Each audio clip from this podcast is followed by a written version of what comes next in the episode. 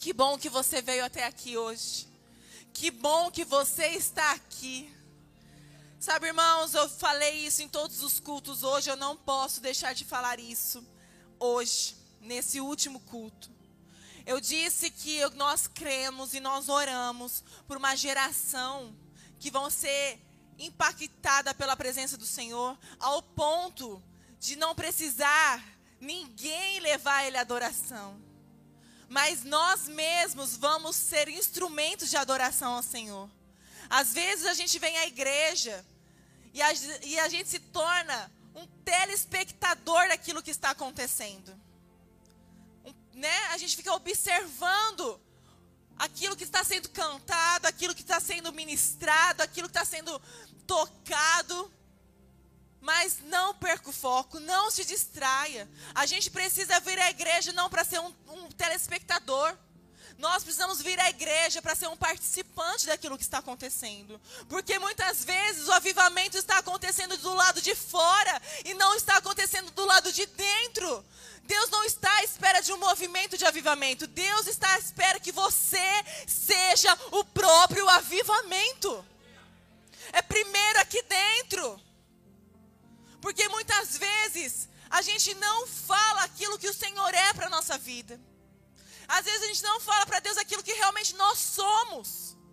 Porque nós vivemos de fachada. Nós vivemos de religião. E a vida cristã não é viver de uma religião. Não é sobre religião. É sobre ser cristão. Cristão, cristianismo é Cristo centro. É cristocêntrico. Não é egocentrismo, é cristocentrismo. Cristo precisa ser o centro da nossa vida.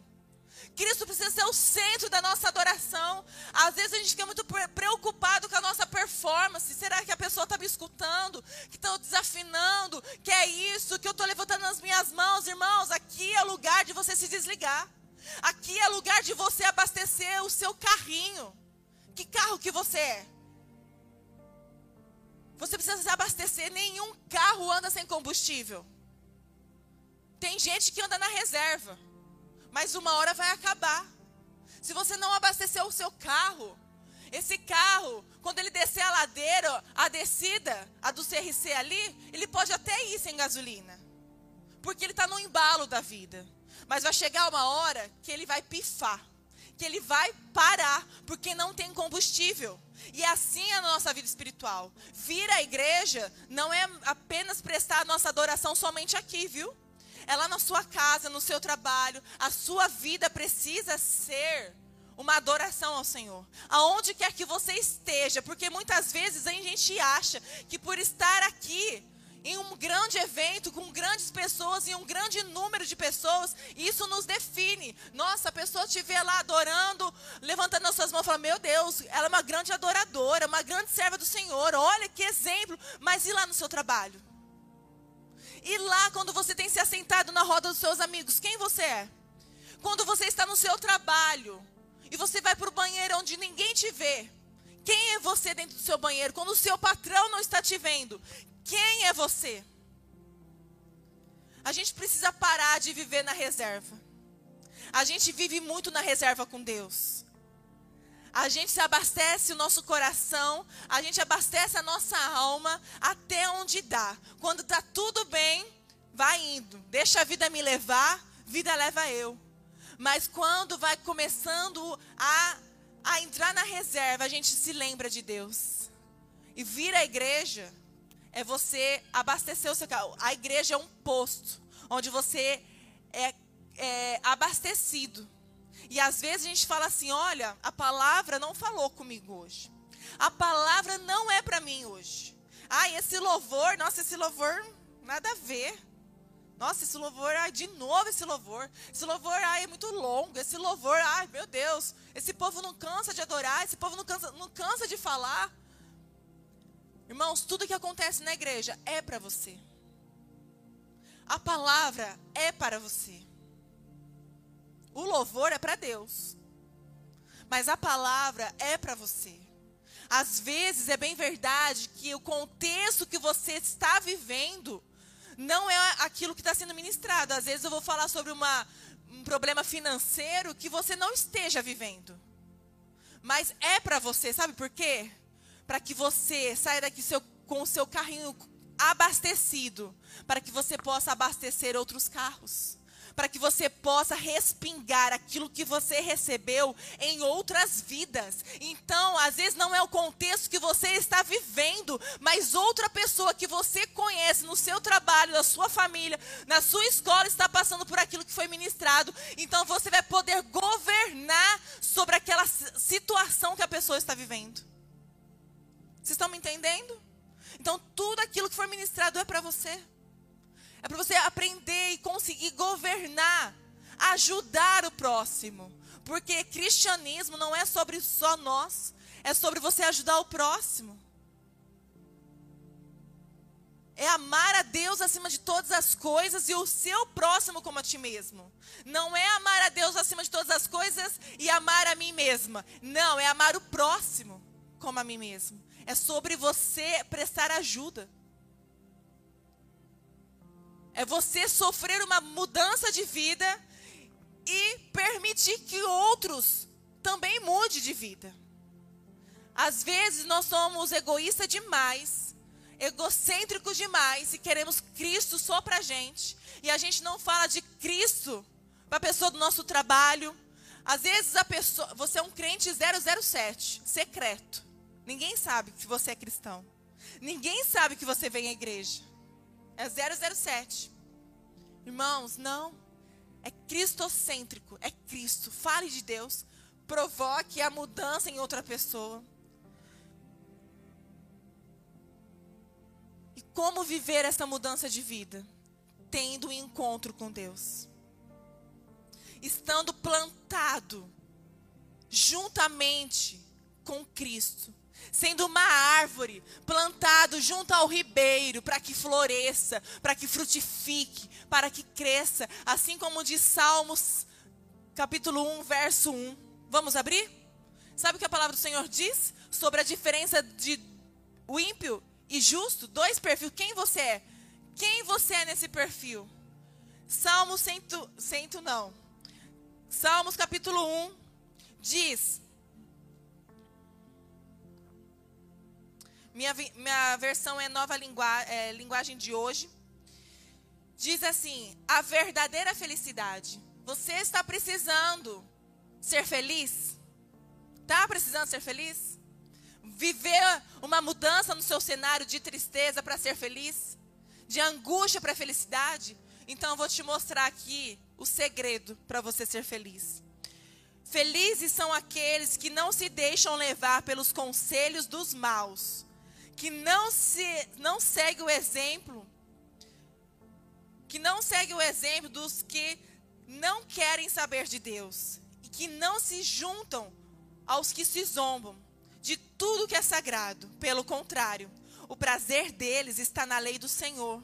E nessa lei eles meditam de dia e de noite. Essas pessoas são como árvores que crescem na beira de um riacho. Elas dão frutas no tempo certo e as suas folhas não murcham. Assim também tudo que essas pessoas fazem dá certo. Você quer viver uma mudança de vida? Não é se assentando na roda dos escarnecedores que você vai mudar de vida. Não é se ajuntando naquelas pessoas que não creem em Deus que você vai mudar a sua vida.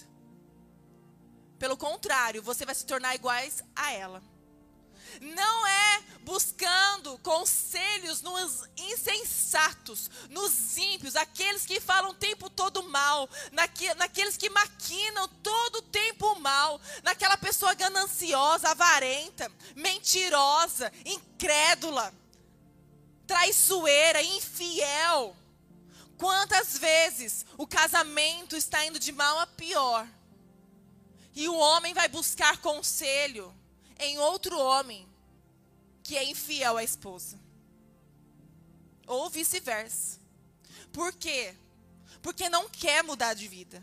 Ele quer ouvir aquilo que os seus ouvidos querem ouvir. E não aquilo que Deus tem para a vida dele. Não é sobre uma mudança de vida, é sobre fazer a vontade da sua carne. Você quer ser feliz, você quer dar certo na sua vida, você quer viver uma mudança de vida hoje. Faça essa chave virar. Não é uma faculdade, irmãos, pelo amor de Deus, não estou dizendo que você não precisa estudar, você precisa estudar. Você precisa ter uma profissão. Você precisa adquirir conhecimento. Mas o que eu quero dizer que primeiro tem que buscar as coisas de Deus. É Deus que traz transformação na vida de um homem. A faculdade muda o seu, intele seu intelectual, o seu conhecimento, o seu campo de conhecimento. A faculdade amplia a sua carreira, um plano de carreira, mas mudança de vida não é uma faculdade que dá. Mudança de vida não é buscando conselhos nos ímpios. O seu amigo ele pode cooperar para que você mude. Mas você precisa assumir a sua responsabilidade de querer mudar. Sabe o que faz um homem mudar? Não é o ambiente da igreja. Não é. Isso é religiosidade. Por que, que existem pessoas que já aceitaram Jesus, que já passaram pelo encontro, que já se batizaram, e aí a pessoa fala assim: Mas Nayara, aquela pessoa aceitou Jesus, foi para o encontro, batizou, mas ela está na mesma.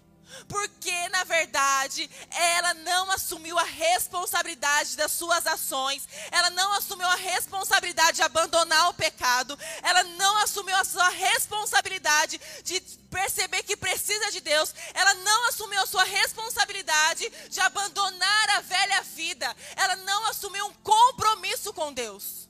Na igreja existem pessoas envolvidas, mas poucos são comprometidos. Mas eu conheço uma pessoa na Bíblia, chamada Jesus Cristo. Ele não estava apenas envolvido com o seu ministério de curar, de ensinar, de perdoar, de salvar, de amar.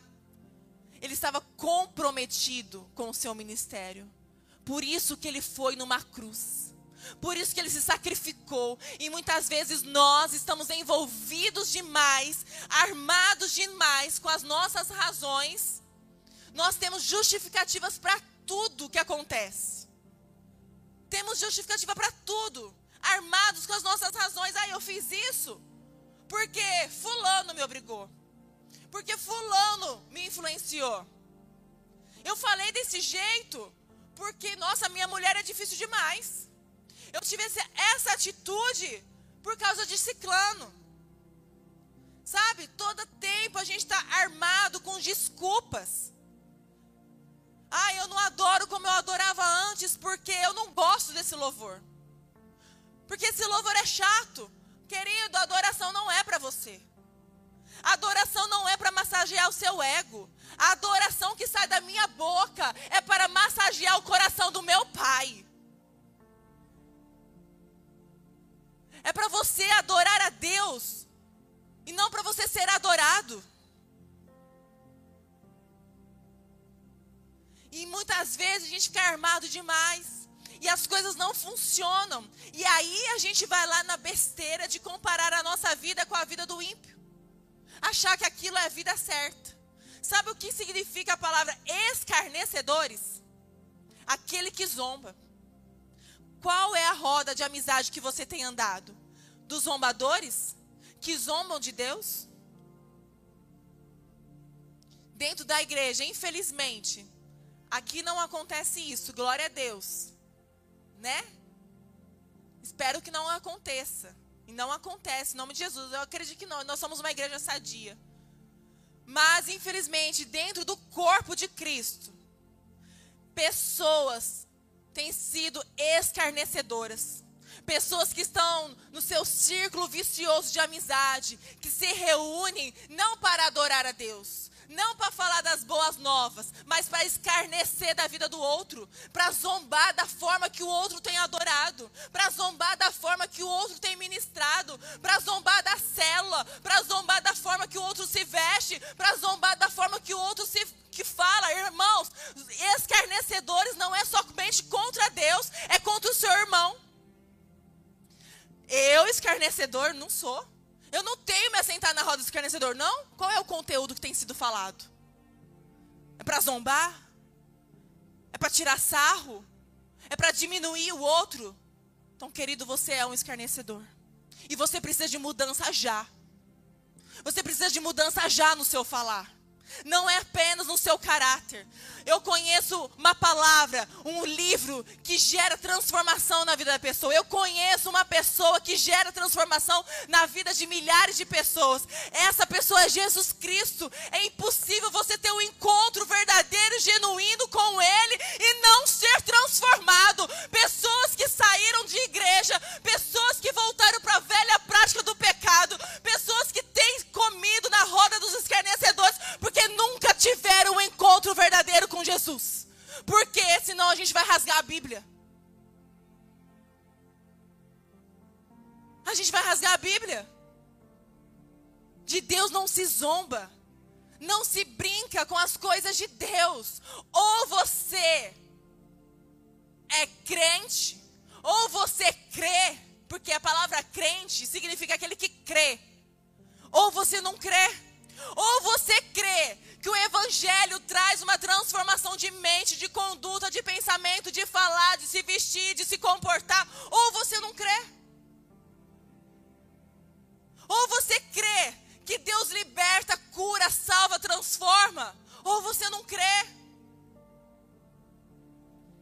Pessoas que voltaram para velhas práticas do pecado, porque não assumiram a sua responsabilidade de comprometimento com a palavra de Deus, tem brincado com Deus. Tem brincado, tem vivido uma vida religiosa, uma vida de santidade de fachada. Irmãos, eu não preciso ser santo dentro da igreja. Eu tenho que ser santo lá fora. Separado lá fora. Santo significa separado.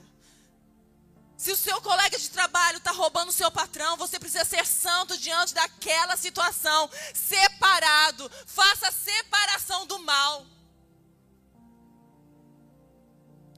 Não são grandes eventos de, que definem quem nós somos. Não é aqui dentro da igreja que vai definir quem você é.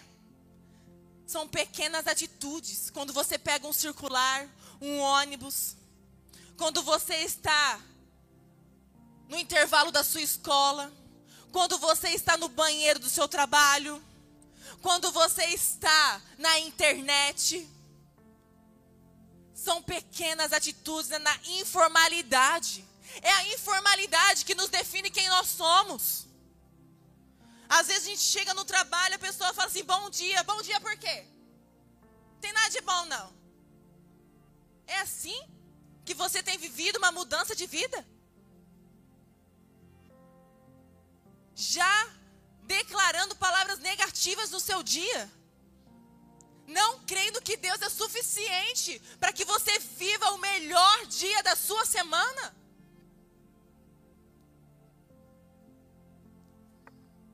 Muitas vezes nós não experimentamos da mudança na nossa vida, porque nós não assumimos a responsabilidade. Deixa eu fazer uma pergunta: quem é responsável por você? Quem? Quem? Eu.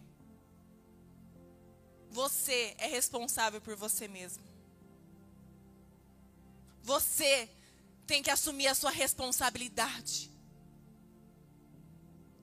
Às vezes nós queremos governar sobre determinada situação.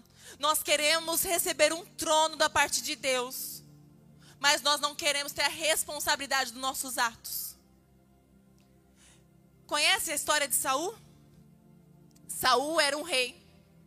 Rapidamente eu vou contar aqui. Saul era um rei. Rei não poderia oferecer sacrifícios, holocaustos, não poderia dar ofertas a Deus, um sacrifício a Deus. Somente o profeta poderia. E no caso, esse profeta era Samuel. E aquele povo de Israel, no reinado de Saul, eles iam enfrentar uma batalha com os filisteus. Só que Samuel não, está, não estava ali na cidade com eles. E Samuel mandou um WhatsApp para Saul. Falou: Saul, o negócio é o seguinte. Eu não estou na cidade. Eu vou chegar até sete dias. Segura as pontas aí para mim. Não faça nenhuma besteira, viu? Saul responde o WhatsApp e diz: Ô louco, Samuel, você precisa estar aqui, porque é você que precisa levantar o holocausto, fazer a oferta, o sacrifício. Eu não posso. Eu governo sobre todas as coisas, mas não é a minha função essa. Eu não posso, eu não sou autorizado para fazer isso. Mas, tudo bem. O que aconteceu? Passou os sete dias, Samuel não chegou. E Saul levantou um holocausto. Ele fez um sacrifício, ele levantou uma oferta a Deus. Mas quando Samuel chega, ele diz: Saul, eu falei para você não fazer nenhuma besteira. O que que você fez? Gente, eu estou enfatizando isso, tá? Não existe WhatsApp na Bíblia. Estamos contextualizando. Saúl diz: Uai, eu fiz isso porque o exército estava imperativo. Eles estavam muito animados, eles iam vir para cima. Eu precisava fazer alguma coisa. Eu fiz isso, Samuel, por culpa deles, porque eles me deixaram pilhado. Eles me obrigaram a isso. Eu fiz isso, Samuel, porque você falou que ia chegar em sete dias e você não chegou. A culpa é sua. Você está se identificando? Senhor, eu fiz isso que eu tive que fazer porque a culpa foi da minha mulher.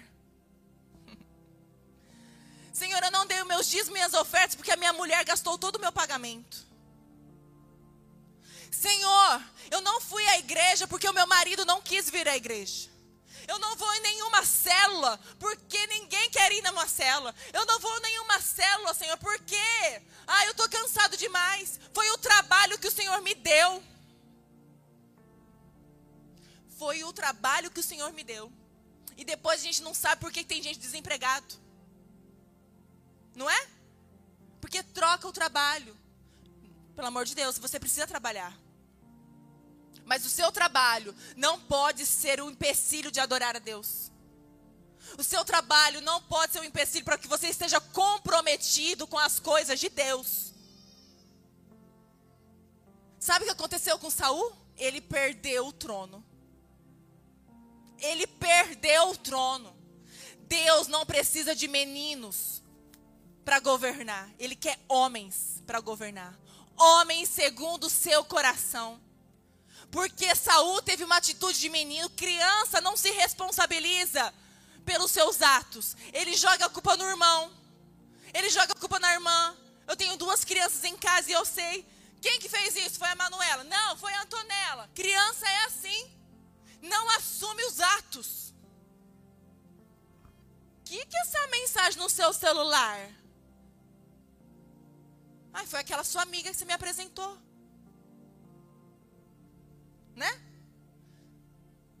Por que você está nesse grupo do WhatsApp? A culpa é dos meus amigos do trabalho que me colocaram nele. Não, a culpa é sua. A responsabilidade de sair é sua. Eles te colocaram lá, mas a responsabilidade de sair daquele grupo de pornografia é sua. Mas o problema é que a gente terceiriza a culpa para o outro. É mais fácil. Lá no jardim do Éden havia duas pessoas, Adão e Eva. Quando o Senhor fala, não pode comer, vocês podem comer de tudo, menos de uma árvore, do fruto do conhecimento do bem e do mal. O que aconteceu com a história? Eva comeu, Adão comeu, porque foram influenciados pela serpente. E quando o Senhor aparece, quando Deus aparece para perguntar para o Adão, o que, que aconteceu aqui nesse jardim? Qual foi a resposta de Adão? Vocês não leem a Bíblia, não? Foi a mulher que tu me destes. E quando vai perguntar para Eva? foi a serpente. É isso. Irmãos, eu passei isso no meu casamento. Eu esperava que o meu marido mudasse, mas eu falava assim para ele: eu não mudo porque você não muda. E o Tiago falava a mesma coisa para mim: não, eu só vou mudar quando você mudar. A gente quer viver uma mudança de vida, mas a gente não quer ter a responsabilidade de mudar os nossos atos. A gente não quer ter a responsabilidade de mudar as nossas atitudes, nossos comportamentos, nossas rodas de amizades, de sair do grupo de WhatsApp, de parar de seguir tal pessoa, de parar de acessar tal site, de ter domínio próprio. A gente não quer ter essa responsabilidade. Ai, pastor, eu não vou mais na igreja porque meu marido não quer ir mais. Está difícil lá em casa. Ai, eu acho que é melhor eu acompanhar ele, né? Ei, assuma a sua responsabilidade de mulher sábia da sua casa. Decida-se hoje. Eu já me decidi. Eu e minha casa serviremos ao Senhor. Mesmo que meu marido não venha, eu não vou abrir mão do meu comprometimento com as coisas de Deus. Porque através da sua atitude, você e a sua casa vão ser salvos. Porque a Bíblia diz que a mulher sal, sabe edifica a sua casa, mas a tola destrói. Não há não adianta acreditar, ler isso e não praticar. Mas, por um outro lado, existiu na Bíblia um rei substitu que substituiu, que deu continuidade ao reinado de Saul. Quando ele perdeu o trono, esse rei foi Davi. Sabe o que esses dois reis têm em comum? Ambos pecaram. Ambos pecaram. Mas vamos agora julgar o pecado dos dois, porque a gente é muito juiz, né? Quando o irmão peca, a gente é muito julgador, né? E tá assim porque deve estar em pecado. Casamento tá muito bom, não, porque hum, deve estar tá pecando, deve estar tá traindo, deve estar tá, deve estar alguma coisa lá. A gente é muito julgador, muito juiz na vida do outro, né? Todo mundo que assiste futebol é um pouco juiz também, não é? Todo, todos nós somos um pouco juiz. Então vamos julgar esse caso. Davi, ele teve relação com Betseba, uma mulher casada. Enquanto o seu exército, os homens do seu exército estavam em guerra, ele traiu o seu próprio servo com a mulher dele, chamada Betseba. Eles ali pecaram, adulteraram. E Davi foi mais além. Além de adulterar com, o mari, com a mulher do seu servo, daquele soldado, aquele homem, ele mandou matá-lo. Além de adúltero, assassino. Qual dos pecados é mais grave? Vamos, igreja, qual do pecado é mais grave? Adultério e assassinato. Você tiraria onde? Davi do reinado? Tiraria porque você acha que o pecado dele é mais grave. Mas sabe, então, por que Davi foi o homem segundo o coração de Deus? Como pode um adúltero, um assassino, ser chamado de um homem segundo o coração de Deus? Quer mudança de vida? Quer mudar de vida? Sabe qual é a diferença entre Saul e Davi? Que Saul, ele não teve responsabilidade dos seus atos. Ele ocultou a sua culpa, ele terceirizou o seu pecado. Mas Davi, quando o profeta Natan chega perto dele, olha nos olhos dele e pergunta Davi: O que que você fez, Davi? Você está louco? O que que você fez? Davi olhou para Natan e disse: Eu pequei. Eu pequei, eu adulterei, eu matei, eu enganei, eu pequei contra o Senhor, eu pequei contra o meu servo,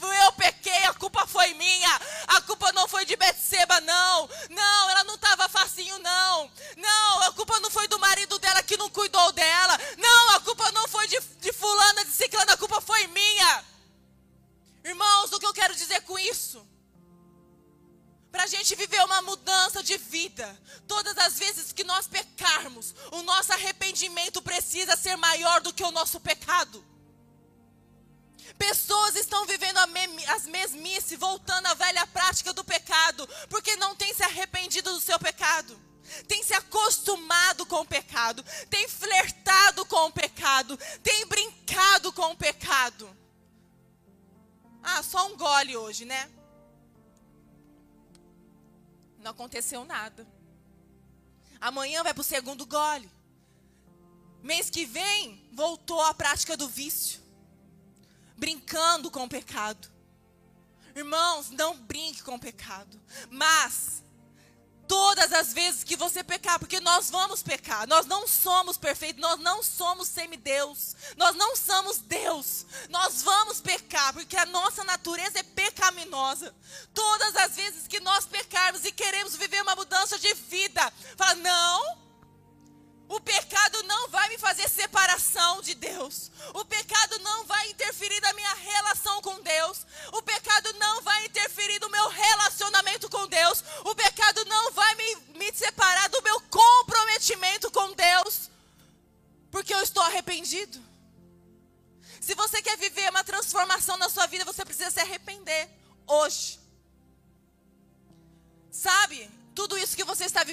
vida, a responsabilidade é sua. O seu casamento está indo de mal a pior porque a responsabilidade é sua. Que você não trouxe a arca da aliança para dentro da sua casa. Você não trouxe a palavra de Deus para dentro da sua casa. Você não trouxe luz para dentro da sua casa. O seu filho está andando por caminhos obscuros, caminhos de trevas, porque pais, muitas vezes a culpa é nossa de não ensinar a criança no caminho que ela deve andar. A culpa é nossa de escutar músicas profanas dentro do nosso lar e achar bonito a criança rebolar até o chão. Achar bonito crianças falando palavras que, que envergonham o nome de Deus. Palavrão. Músicas que estão ali estimulando a prostituição. E a gente, ai que lindo, olha, olha, vem ver como minha filha dança. Olha como minha filha canta. Está lá. Estimulando a pedofilia, estimulando a prostituição na criança. Depois que cresce, não sabe por que virou o que virou. Pais, a responsabilidade de ensinar a criança no que ela deve andar, no caminho que ela deve andar é nossa. Você já olhou os stories do seu filho? Já? Ou você é bloqueado? Eu já fiz meu filho apagar status do WhatsApp. Eu já fiz meu filho apagar story. Falei, pode parar. Não. Isso não. Tá errado. Já fiz ou não fiz, Caio? Já fiz. E pais achando nada a ver. Ah, nada a ver, é só uma musiquinha. Ah, nada a ver. É só, só uma foto. O inferno tá cheio de nada a ver. A Bíblia fala: escolha hoje a bênção ou a maldição. Sempre na nossa vida vai ter dois caminhos. Você é responsável pelas suas escolhas. Você é responsável pelo seu destino. Quais são as suas escolhas que você tem feito na sua vida? Quais são as suas escolhas? Você está frio espiritualmente? Você não sente mais a presença de Deus? A culpa não é da igreja. A culpa não é do louvor. A culpa não é do ministrante. A culpa é sua, a responsabilidade é sua, porque você não tem colocado lenha para queimar dentro do seu coração. Você tem apenas adorado a Deus na igreja. Você tem lido a palavra do Senhor apenas na igreja. Você tem falado com Deus apenas na igreja. E mas na sua casa, existe sete dias na semana, apenas um dia. Você vai querer queimar por Jesus? Apenas um dia da sua vida, você vai querer adorar o Senhor e vai querer que a presença de Deus seja uau! Irmão, que o fogo nunca se apague. Você já viu uma fogueira? Ela se torna uma labareda de fogo. Quanto mais lenha você põe. Ela pega mais fogo, quanto mais lenha você põe. Está fazendo churrasquinho na sua casa, por que, que o fogo apaga? Porque não colocou carvão? Porque não alimentou o fogo? Se você está frio espiritualmente, se você está vivendo uma exaustão espiritual, um, um esgotamento espiritual, porque você é responsável disso, de não ter alimentado a presença do Espírito Santo, porque todas as vezes que você pega para fazer um devocional na sua casa, você não termina você pega para ler um, capi, um capítulo da Bíblia, você não termina. Porque todas as vezes que você começa a orar, você pega no sono e você não consegue concluir.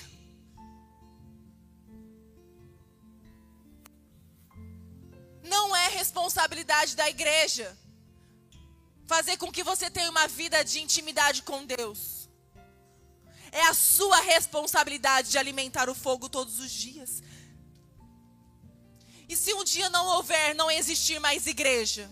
Você já parou para pensar nisso? Se um dia não os, os cristãos for perseguidos e as portas da igreja fechar, então você não vai adorar? Você não vai orar? Você não vai ler a Bíblia? Depois vem falar que eu sou o templo do Espírito Santo? Irmãos, vamos parar de hipocrisia.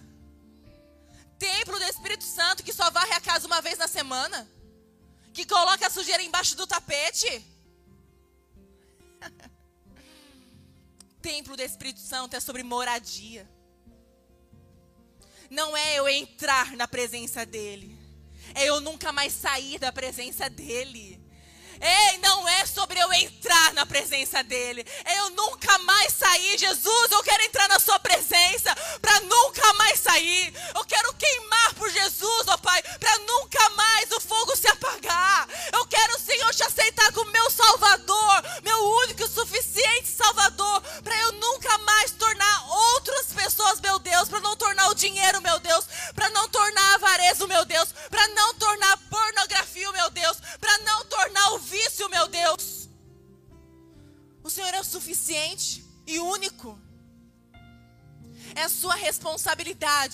de alimentar a paixão por Deus.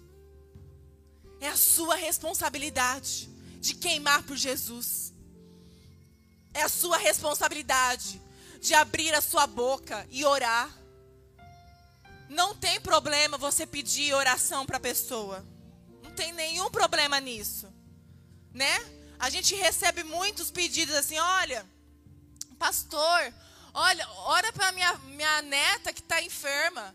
Ora para o meu marido que está desempregado. Amém. Nós vamos orar. Nós vamos juntos te ajudar em oração. Mas nós não vamos fazer aquilo que é para você fazer. A oração é sua responsabilidade. Nós vamos interceder por você. Agora, o problema é nós terceirizarmos a oração. Eu vou pedir oração porque eu não quero orar. Aí é problema. Tá me entendendo? Aí é o problema. Eu vou pedir oração porque é mais fácil o outro levantar e orar do que eu. Porque eu tô aqui no cômodo. Mudança de vida. Não existe mudança se não tiver mudança de atitude.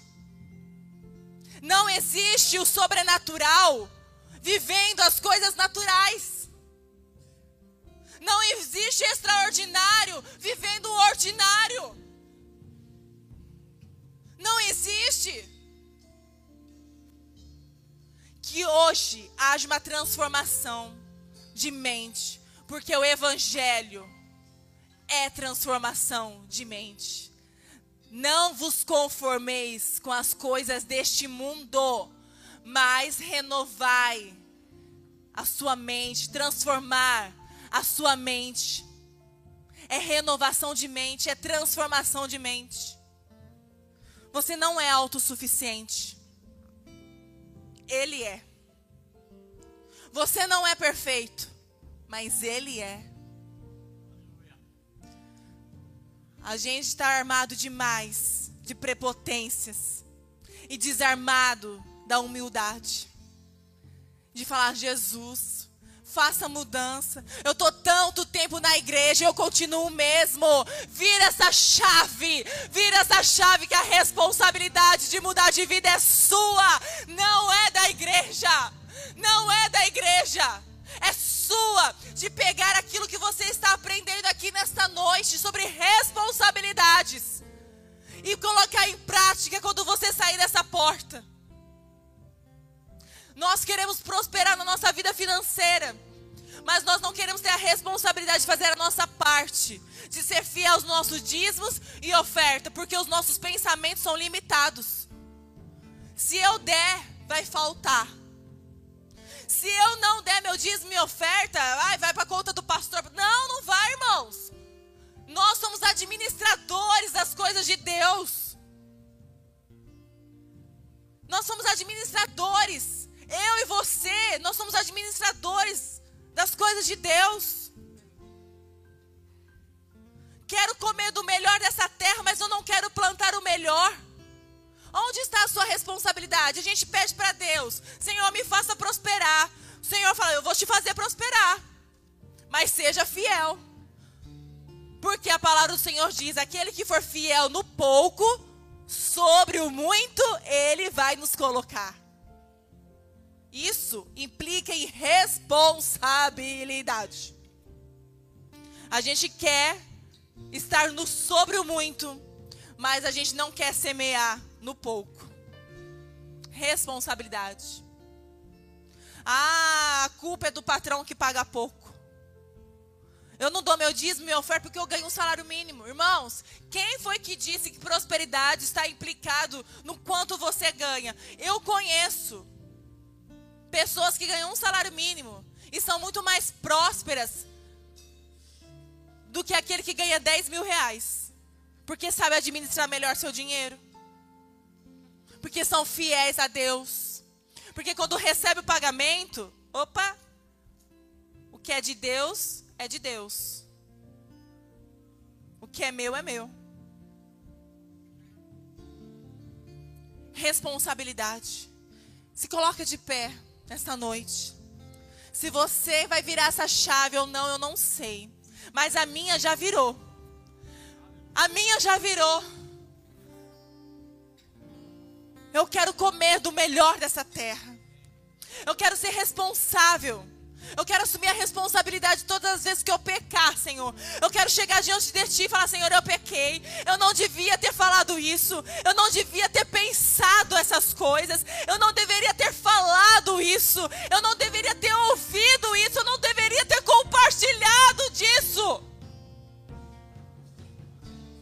Todas as vezes que você pecar, irmãos, o seu pecado, ele precisa ser menor do que o seu arrependimento. Deus não vai te julgar pelo seu pecado. Mas Ele pode te chamar de um homem segundo o coração dele, como fez Davi. Olhou para o seu arrependimento. Porque Deus não é um Deus que fecha portas. Hoje Ele está abrindo várias portas aqui. E falando para você, filha, filha, quer mudar de vida? Então, então, desfaça a aliança daquilo que tem me separado de você. Desfaça a amizade daquelas pessoas que têm te levado para o mau caminho. Desfaça laços daquela pessoa que tem contaminado seu casamento. Desfaça a armadilha de Satanás na sua vida hoje. Desfaça tudo aquilo que te impede de adorar a Deus. Desfaça tudo aquilo que te impede de prosperar. Até quando você vai viver da mesma forma? Eu não quero ser um crente velho na igreja. Sabe que esse crente velho é aquele que parou no tempo, que vive da mesma forma. Eu quero ser velho vivendo em novidade de vida. Eu quero ser velho experimentando das boas novas do Senhor. Eu quero ser velho queimando por Jesus. Eu quero ser velho colocando lenha para queimar todos os dias quando eu acordar, de segunda a segunda, de janeiro a janeiro, e dizer: Jesus, ninguém vai colocar a mão no meu relacionamento com o Senhor. Nada e nem ninguém vai me separar do seu amor. Nada e nem ninguém, Senhor, vai me impedir com que eu me arrependa dos meus pecados, Senhor. Hoje é dia de você abrir a sua boca e confessar para Deus os seus pecados e dizer: Eu sou falha nessa área, eu não consigo vencer isso, eu não consigo abrir mão daquilo, eu não consigo pensar em outra coisa, porque eu estou fraca, as minhas forças têm ido embora. Porque Jesus na vida real, o vilão sou eu. Não é o meu colega, não é o meu marido, não é a minha esposa, não é os meus filhos, não são os meus amigos. O vilão sou eu. Que nesse momento você abra sua boca, os seus lábios e comece a confessar, se render ao Senhor. Fala, hoje eu vou me render ao Senhor. Hoje eu vou rasgar meu coração mesmo. Hoje vou experimentar da transformação do Espírito Santo. Se Deus existe, não é? Se Deus existe, Ele vai me dar um sinal. Ele já deu um sinal. Sabe qual é o sinal? Sabe qual é o sinal? A presença dele aqui. Se você não tem sentido, você está na zona de perigo. Está na zona de perigo. Tem motivos para você fechar os seus olhos, Senhor. Eu não tenho sentido mais a Sua presença. O meu coração tem sido indiferente à Sua presença, Senhor. Eu não tenho te buscado como eu te buscava antes. Porque o pecado tem me separado das suas coisas. Porque o meu, meu pecado tem feito separação do nosso relacionamento, Senhor. Mas chega! Hoje é dia de viver mudança. Hoje é dia de viver transformação. Hoje eu sou responsável, Senhor, por tudo aquilo que eu vou viver a partir de hoje. E eu vou viver tudo aquilo que os meus olhos não viram, tudo aquilo que o meu ouvido não ouviu, tudo aquilo que o meu coração nem sequer imaginou. Se renda aos pés do Senhor hoje. Rasga o seu coração.